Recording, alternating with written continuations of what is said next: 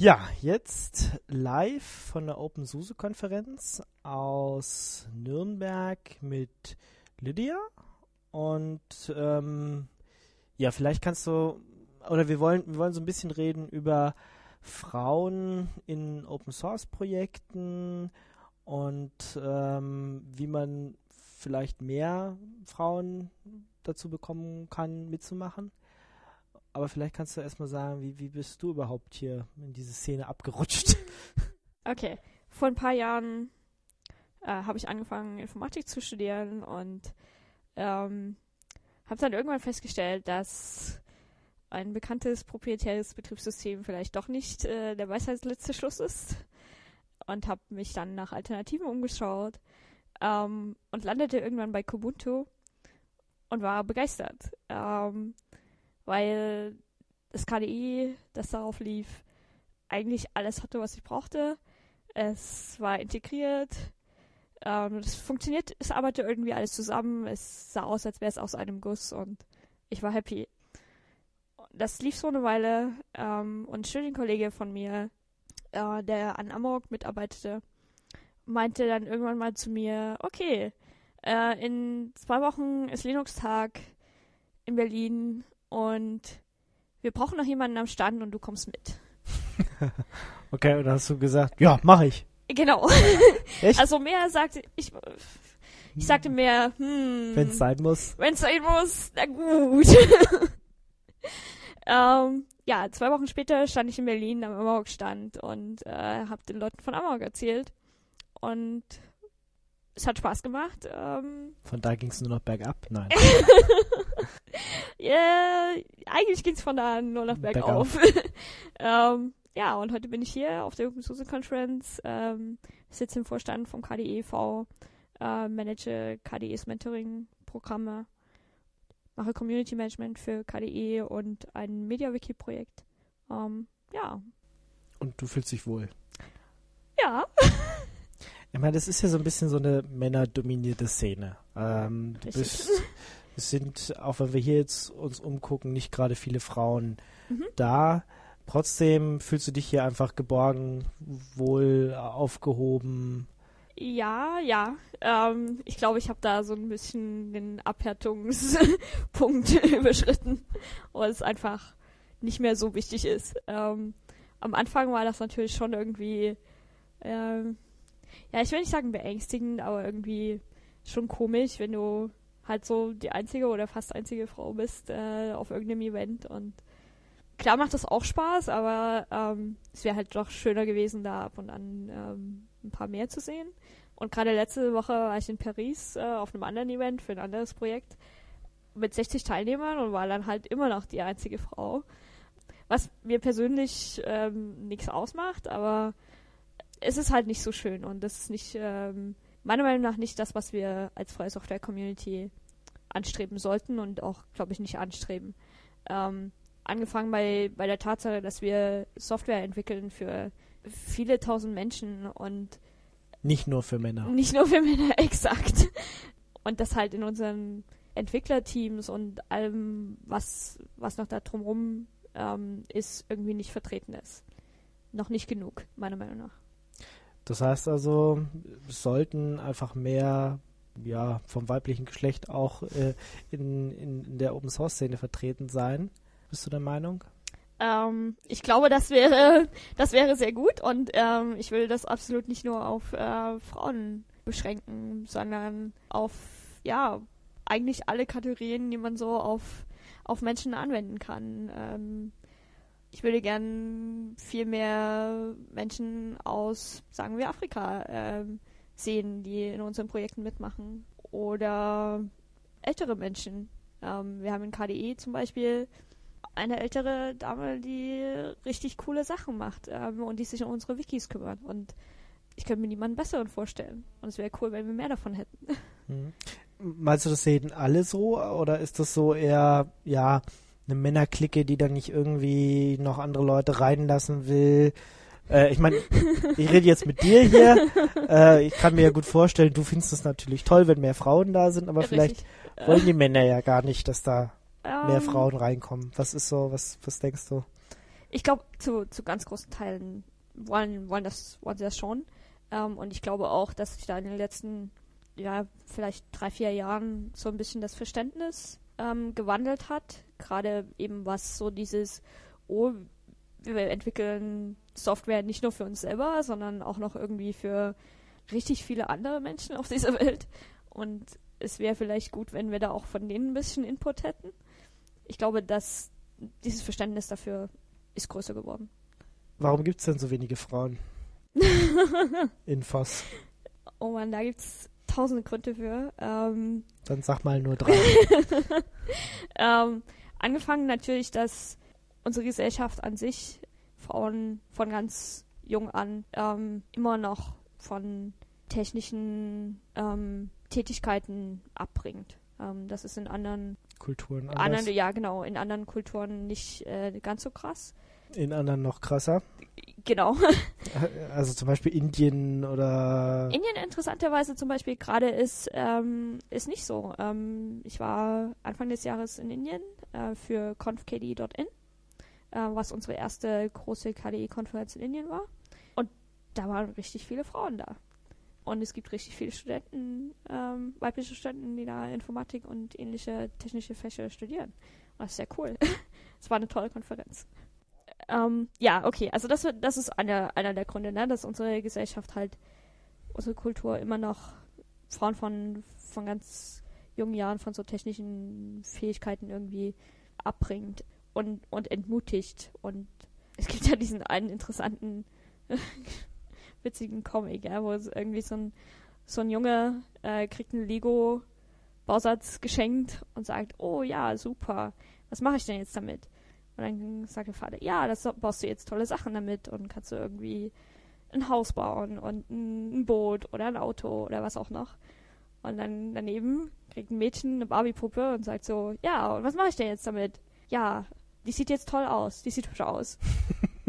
und wir fangen das halt schon von ganz klein auf an was dazu führt, dass wir halt generell schon weniger einen kleineren Pool haben, aus dem wir, aus dem wir schöpfen können. Und das ist aber natürlich nicht, nicht die ganze Erklärung. Ähm, es gibt zum Beispiel Statistiken, die halt sagen, okay, in kommerzieller Software gibt es einen Frauenanteil, ich glaube, die Statistik ist aus den USA, von 25 Prozent. Ähm, und in freier Software dagegen halt so 2, 3 Prozent. Gibt also schon nochmal einen, einen großen Unterschied. Einen großen Unterschied, genau. Und ein Grund dafür ist halt zum Beispiel auch, dass freie Software, und ich glaube, das änderte sich in den letzten zwei, drei Jahren auch und ändert sich hoffentlich noch mehr, immer noch so sehr auf diesem Show me the Code ähm, Mantra festsitzt, so sage ich mal. Und ähm, also dass Entwickler halt äh, genau. besonders bevorzugt werden genau. und zu sagen, hey, guck mal, was ich tolles gecodet habe. Genau. Aber was jetzt Artwork macht, was jetzt Marketing macht, ist, Zum Beispiel. ist nicht so wichtig. Genau. Was jetzt nicht heißen soll, dass Frauen nicht coden können und das nicht wollen. Äh, ganz und gar nicht. Aber das ist einer, einer der Gründe, warum halt wir doch immer noch weniger Frauen sehen. Und dritter Grund wäre zum Beispiel, dass wir immer noch so ein bisschen in diesem Du musst dich selbst vermarkten Mindset hängen und, und du musst deine Sachen verteidigen, sag ich mal, deine, deine Contributions ähm, zu Open Source und die für die kämpfen. Und das ist was, was sehr vielen Frauen nicht unbedingt liegt. Sondern die würden da halt nicht unbedingt so gerne drum, drum kämpfen müssen, sondern eher ihre, ihre Arbeit für sich sprechen lassen zum Beispiel. Das ist natürlich jetzt alles generalisiert und, und so, aber das sind, das sind einige äh, der Gründe, die, die dazu führen, dass wir leider halt immer noch nur bei 2-3 Prozent in den meisten Projekten hängen kann es auch sein, dass es einfach schwieriger ist, die, die Frauen da zu begeistern, dass sie sich, ähm, weiß ich nicht, wenn sie sich jetzt mal auf eine Mailingliste eintragen, äh, da nicht gleich willkommen geheißen werden oder vielleicht, äh, wenn dann mal gleich ein böser Kommentar kommt, sich auch verschrecken lassen? Du meinst, dass sich Frauen schneller auf eine Mailingliste verschrecken lassen? Ja, das glaube ich ähm, ist als Verallgemeinerung äh, zulässig. Und ich glaube aber, dass wir, dass wir mit diesem Verhalten ja, wenn sich irgendwie, wenn das halt der Ton auf der Mailingliste ist, nicht nur Frauen abschrecken, ganz und gar nicht, sondern dass das mehr so Kanarienvogel in der Kohlemine ist. What? das musst du genauer erklären, glaube ich. Okay. In der, in den Minen nehmen vor langer Zeit nahmen die, die Minenarbeiter immer einen Kanarienvogel mit. Und wenn der Kanarienvogel umkippte, hieß das, oh, Sauerstoff wird knapp, hier ist irgendwie was, was nicht so gut, du solltest vielleicht hier raus. Und genau das, glaube ich, ähm, sehen, sehen wir auch, wenn, wenn Frauen sich äh, von so einer Mailingliste irgendwie nicht so oder abgestoßen fühlen und dass die halt nur, nur die Spitze des Eisbergs sind. Und dass wir auch eine ganze Menge andere Menschen genauso verlieren, die, die mit diesem Klima, das es leider halt in manchen Projekten immer noch gibt, ja, nicht einverstanden sind und sich da nicht drauf einlassen wollen. Und diese, dieses Klima und diese Kultur auf so einer Mailingliste oder in dem IRC-Channel oder was alles das Projekt noch hat, ist halt auch genau deshalb so ein, so ein selbstbestätigender Prozess, sag ich mal. Ähm, und du bekommst Leute, die sich in diesem Klima wohlfühlen. Und wenn du halt ein, ein sehr freundliches Projekt hast, dann hast du eher Leute, die sich mit so einem Projekt abgeben wollen. Ähm, und wenn du eher ein Projekt hast, das sehr ähm, ja, tough, äh, raufig. Genau, äh, sehr, sehr schroff ist. Schroff, ja. Dann findest du, dann, dann kriegst du neue Leute, die, die eher so äh, in diese Richtung sind. Und wenn du, wenn du das ändern willst, musst du da richtig Arbeit reinstecken. Ähm, als jemand, der da was ändern kann und was das, das Sagen hat, sag ich mal. Mhm. Jetzt äh, machst du ja viel bei KDE und machst mhm. da auch das Mentoring-Programm. Wie habt ihr es geschafft, ähm, da mehr Leute zu begeistern? Jetzt gerade für, für dieses Jahr, Season of KDE. Ähm, also wir haben zwei Mentoring-Programme, einmal Google Summer of Code und einmal Season of KDE. Äh, Google Summer of Code ist, kurze Erklärung, ein Programm, bei dem Google äh, Studenten anstellt, um an freien Softwareprojekten zu arbeiten ähm, und die dafür bezahlt. Und die kriegen ein T-Shirt und ein Zertifikat und ähm, einen Mentor, der sie über drei Monate betreut. An einem ganz klar definierten Projekt. Season of KDE machen wir noch, im, noch zusätzlich dazu, weil wir immer mehr Interessenten haben für, das Pro für Google Summer of Code, als wir aufnehmen können, weil Googles Funding natürlich begrenzt ist, leider. Ähm, und für die Studenten, die wir da halt leider nicht aufnehmen können, machen wir Season of KDE. Dafür haben wir leider kein Geld, aber äh, die Studenten bekommen am Ende ein T-Shirt und ein Zertifikat, dass sie erfolgreich teilgenommen haben. Und die meisten sind darüber ähm, sehr glücklich. Und für die Season of KDE hatten wir dieses Jahr 100 ähm, Interessenten, die sich beworben haben, was äh, jenseits meiner besten Wünsche war, ehrlich gesagt. Ähm, und nach 100 muss ich dann sagen, okay, äh, wir müssen hier leider aufhören. Ich kann nicht mehr nehmen, weil wir keine Mentoren mehr haben. Ab diesem Zeitpunkt äh, 51 Studenten für Google Summer of Code und 100 für Season of KDE. Da ist dann auch ein großes Projekt wie KDE leider erschöpft. Ähm, ja, und wie, wie haben wir so viel Interesse äh, geweckt? Ich glaube, dieses Jahr war das ganz eindeutig dadurch, dass wir die Konferenz in Indien hatten und ich da ganz speziell mit sehr vielen Leuten gesprochen habe, was unsere Mentoring-Programme sind, warum die gut sind, was sie den Teilnehmern bringen, was die der Welt als Ganzes äh, bringen, warum das gut ist und so. Und ich glaube, das hat da einen, einen, ganz großen Unterschied gemacht. Das heißt, jeder der Studenten, die sich melden, kriegen dann auch einen Mentor zugewiesen. Idealerweise ja, genau. Das habe ich versucht, für jeden, jeden Studenten was zu finden. Ähm, das ist natürlich bei 100 leider nicht für alle möglich, aber ich denke, so geschätzt 90 ähm, von denen haben ein passendes Projekt und einen Mentor bekommen. Mhm. Wie suchst du die dann aus oder wie sucht ihr die aus? Also die Mentoren? Ja, ähm, sowohl die Mentoren als auch äh, wer zu wem passt.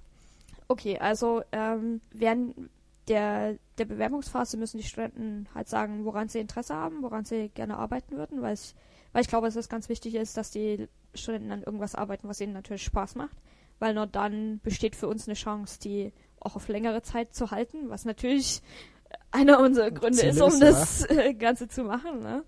Das ist natürlich ganz klar. Und sie sagen dann also hier, ich würde zum Beispiel gerne an Calligra arbeiten, unserer Office Suite. Und dann frage ich die Calligra-Leute hier, es gibt einen Studenten, der würde gerne an Calligra arbeiten, habt ihr denn irgendein Projekt, das passt? die haben dann meistens irgendwas, weil alle Projekte irgendwie natürlich viel zu viele Aufgaben haben, als dass sie die alle ähm, abarbeiten könnten. Und die sind dann meistens sehr glücklich und sagen, hier, die drei, vier Projekte können wir gerade machen. Die, die machen Sinn für uns und dafür haben wir einen Mentor und dann ähm, kann der Student sich davon was aussuchen und sagen, ja, das würde ich gerne machen oder nee, doch lieber irgendwas anderes. Wie viele bleiben so ungefähr von den 100, die jetzt äh, da mitgemacht haben diesen Sommer? 100, die mitgemacht haben, ist ein bisschen zu optimistisch gesagt. ähm, 100, die sich beworben haben. Die Bewerbung an sich war sehr einfach. Das heißt, ähm, es haben sich auch viele beworben, die vielleicht nicht so wirklich interessiert waren und die nicht unbedingt bereit waren, dann den, den nächsten Schritt zu machen, sage ich mal. Ähm, von den 100 würde ich sagen, haben 80 wirklich angefangen, aktiv zu versuchen, an einem Projekt zu arbeiten, äh, das wir ihnen ausgesucht haben. Aktuell weiß ich, dass ähm, mindestens 15 von denen ähm, ihr Projekt erfolgreich abschließen werden. Äh, ich bin gerade dabei, die, die Bewertungen einzusammeln. Und von denen allen bleiben, hoffe ich natürlich am Ende, ich würde sagen, so um die 15, ja. Was ich glaube, ne, ist, das ist eine, eine gute Zahl für ein Programm, was so eine niedrige Einstiegsschwelle hat. Ähm, Im Gegensatz zu Summer of Code zum Beispiel, was halt eine sehr hohe Einstiegsschwelle hat. Das ist sehr kompetitiv und es wird viel mehr erwartet als zum Beispiel für Season of KDE. Gibt ja auch Geld dafür. Richtig.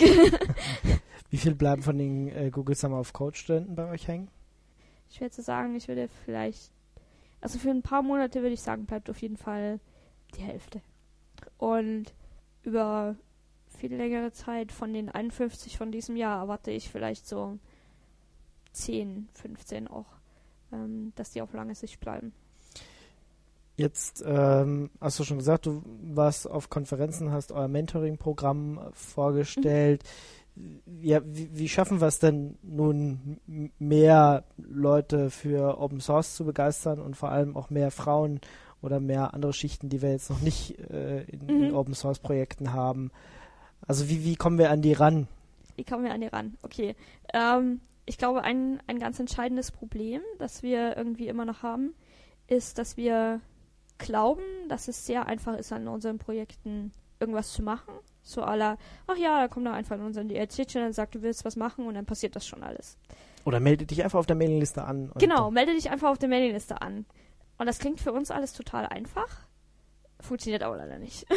Jedenfalls nicht so, wie wir uns das gerne vorstellen würden. Was wir, was wir viel mehr machen müssen, meiner Meinung nach, ist einerseits klare, kleine Aufgaben stellen, was zum Beispiel OpenHatch macht. Ähm, OpenHatch ist eine Webseite ähm, von einem Freund von mir, die sich nur darum dreht, neuen oder Leuten eine Einstiegsmöglichkeit in freie Software zu bieten, die neu sind. Ähm, das machen sie über verschiedene Wege. Ähm, einerseits äh, suchen sie verschiedene Bugzilla und andere Bugtracker von freien Softwareprojekten nach einfachen Tasks ab. Also zum Beispiel in KDE gibt es äh, Junior Jobs, das einfach einfache Tasks sind für jemanden, der anfangen will, irgendwas für KDE zu machen. Hm, sag mal, was ist das zum Beispiel? Das kann zum Beispiel Eine sein. Übersetzung oder. Nö, das kann zum Beispiel, ja, vielleicht auch, aber das kann zum Beispiel sowas Einfaches sein wie hier fix mal den Typo da oder mach mal den Dialog da größer oder kleiner, änder mal die Farbe da oder fix mal diese Vorschleife, die irgendwie ein Off-by-One-Error äh, hat. Ähm, also vergleichsweise triviale Sachen, die aber ein, ein Erfolgsergebnis, Erfolgserlebnis liefern. Was ich glaube ganz wichtig ist, ja, wenn du, wenn du irgendwie an einem größeren Projekt wie gerade eh arbeitest, dann ist schon erstmal die erste riesige Frustrationsquelle, äh, die, die viele ähm, finden, oh je, ich muss das alles kompilieren das ist schwer. ähm, für viele, ne? Und wir haben da verschiedene Sachen, um es einfacher zu machen ähm, mittlerweile. Aber es ist immer noch irgendwie, das ist scary und das ist, das ist was, ja. Ähm, und dann willst du irgendwie was machen und du willst irgendwie was Großes machen und du bist schon durch, durch das ganze Kompilieren und Aufsetzen total frustriert und dann hast du deine große Aufgabe, die du gerne machen willst und das funktioniert alles nicht so, wie du das natürlich willst, weil du bist Anfänger. Und dann hast du deine nächste große Frustration. Ähm, und um das zu umgehen, haben wir halt Junior-Jobs, die, die sehr einfach sind und ein schnelles Erfolgsergebnis liefern und sagen, boah, ja, ich habe das gelöst und jetzt kann ich irgendjemandem mein Patch schicken und dem sagen, hey, hier, ähm, ich habe den Bug gefixt, check das doch mal ein äh, in unser Repository. Und dann hast du deinen ersten Patch relativ schnell äh, in so ein System. Und das ist natürlich ein, ein Schlüsselerlebnis ähm, für die Person. Ja. Auf jeden Fall, OpenHedge versucht sucht solche Bugs ähm, in verschiedenen äh, freien Softwareprojekten und bereitet die auf, sodass du halt danach suchen kannst. Hier, ich würde suche nach irgendwas in der Richtung, in der Sprache und so weiter. Und dann haben sie äh, Training Missions.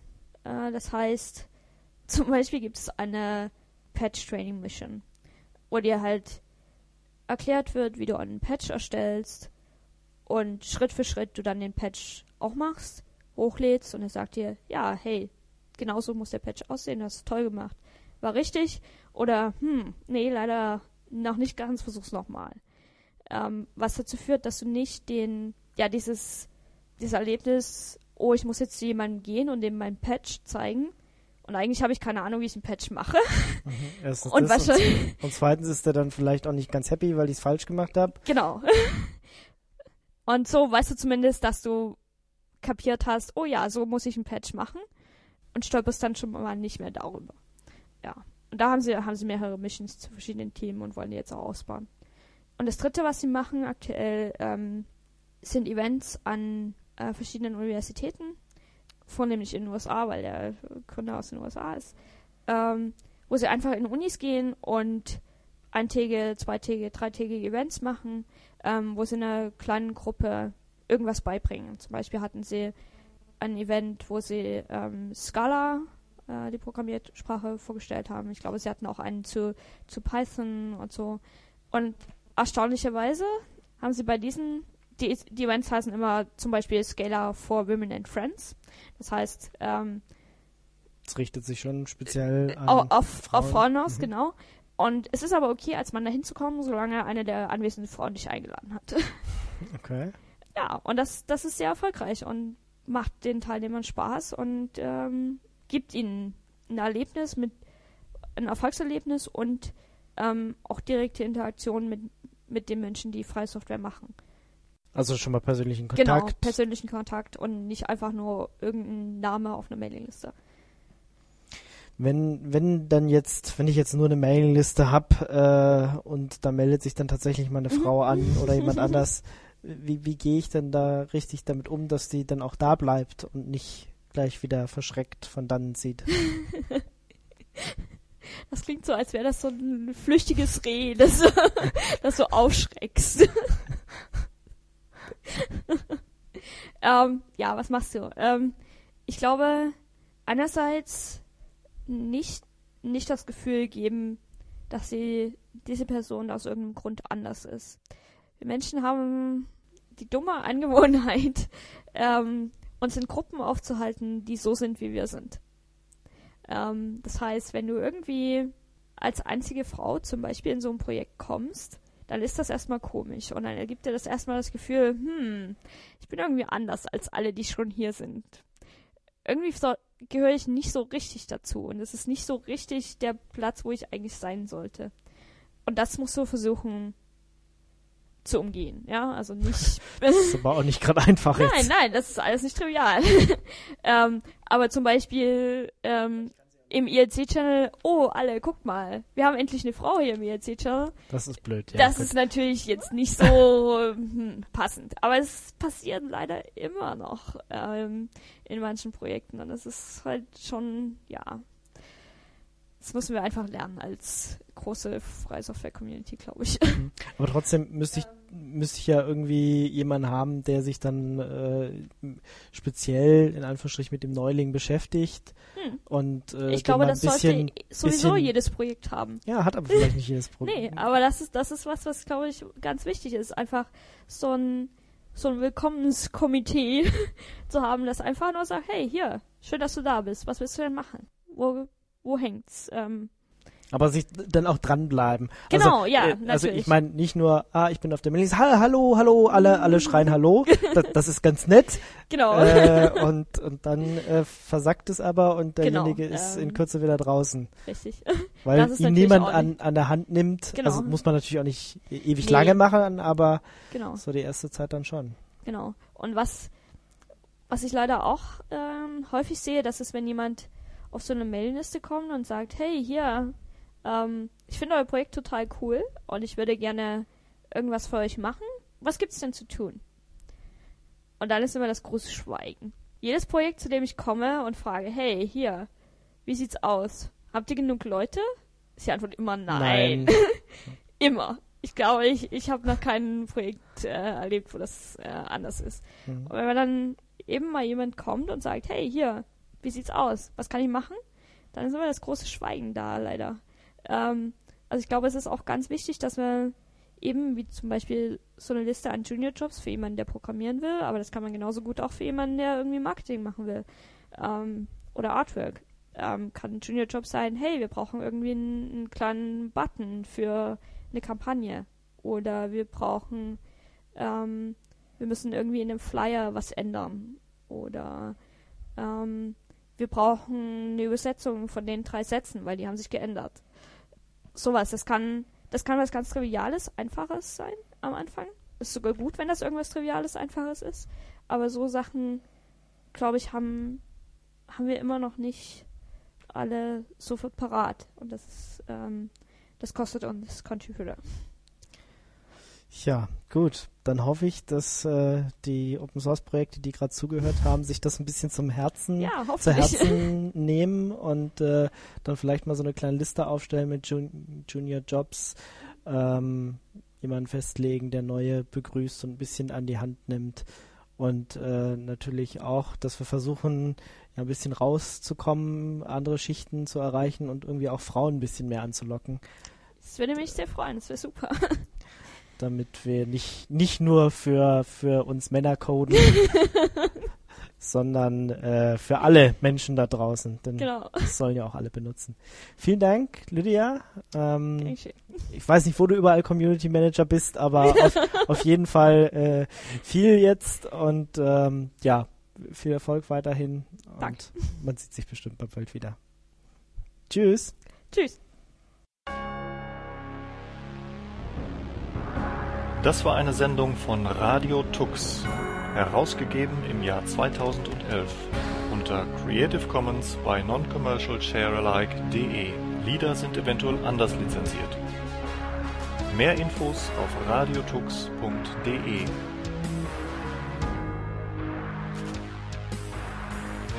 Unterstützt von Tarent. Fairtrade Software.